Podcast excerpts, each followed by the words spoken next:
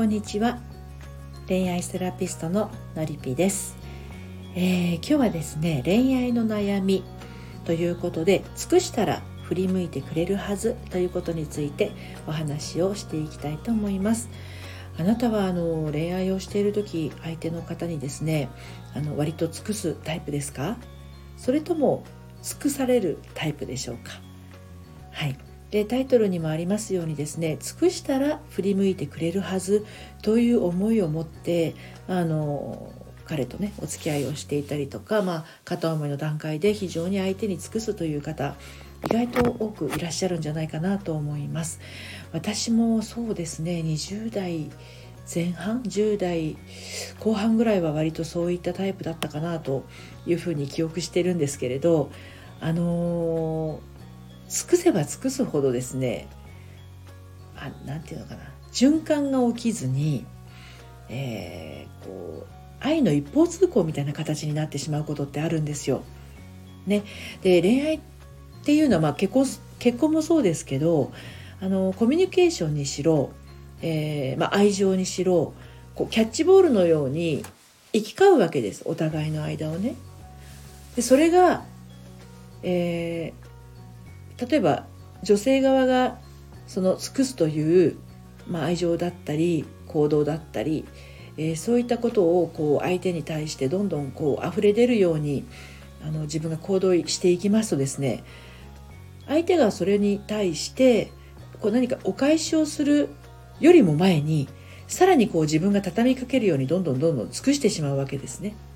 うんでその尽くすということが、非常に喜びになっているという方ももちろんいらっしゃるんですがある日ふとなんか私尽くしているのに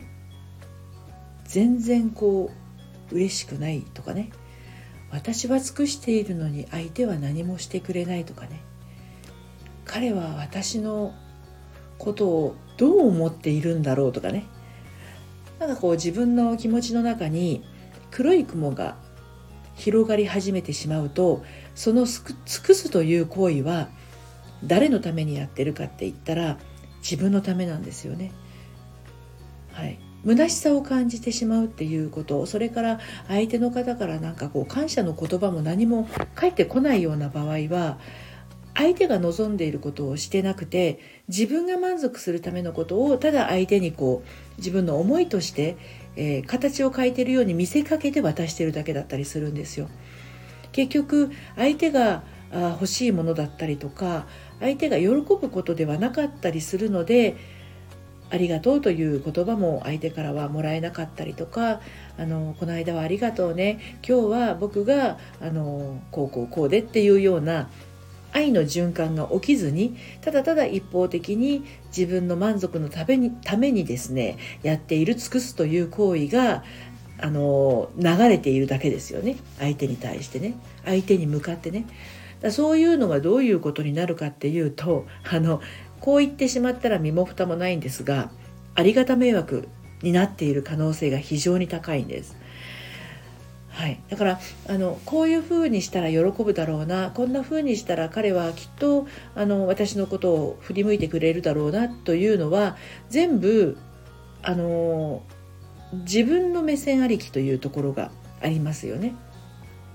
うん、だから本当に相手が何を望んでいるかっていうのは相手に聞かなければわからないこともあるし相手の日常のその好きなものだったりとかあのどういう状況がその彼がうん喜びになっているのかっていうのを分からないとなかなかこう一方的にはあの与えられるものではないんです。だから尽くすって意外と難しいんですよね。意外と自分のエゴにあの偏ってしまいがちなのがその尽くすという行為なんですね。はい、なのでなんかこう尽くしたら振り向いてもらえるっていう考えで尽くす時点でもうそれは雑念にまみれていますので相手がその純粋な思いとして受け止めることにはならないということですね。はい、一方的なあの愛の一方通行になってしまいますと必ず最終的には虚しさがやってきます。でこれが結婚してからの虚しさだとですね結婚しているのになんてっていうような疑問にあの変わっていくんですよ。ですので恋愛の時期からそういったこう一方的にならないコミュニケーションだったりとか愛情のこう何て言うの？循環？そういったものをあのちゃんと2人でやり取りできるような間柄になっておくのがベストかなと。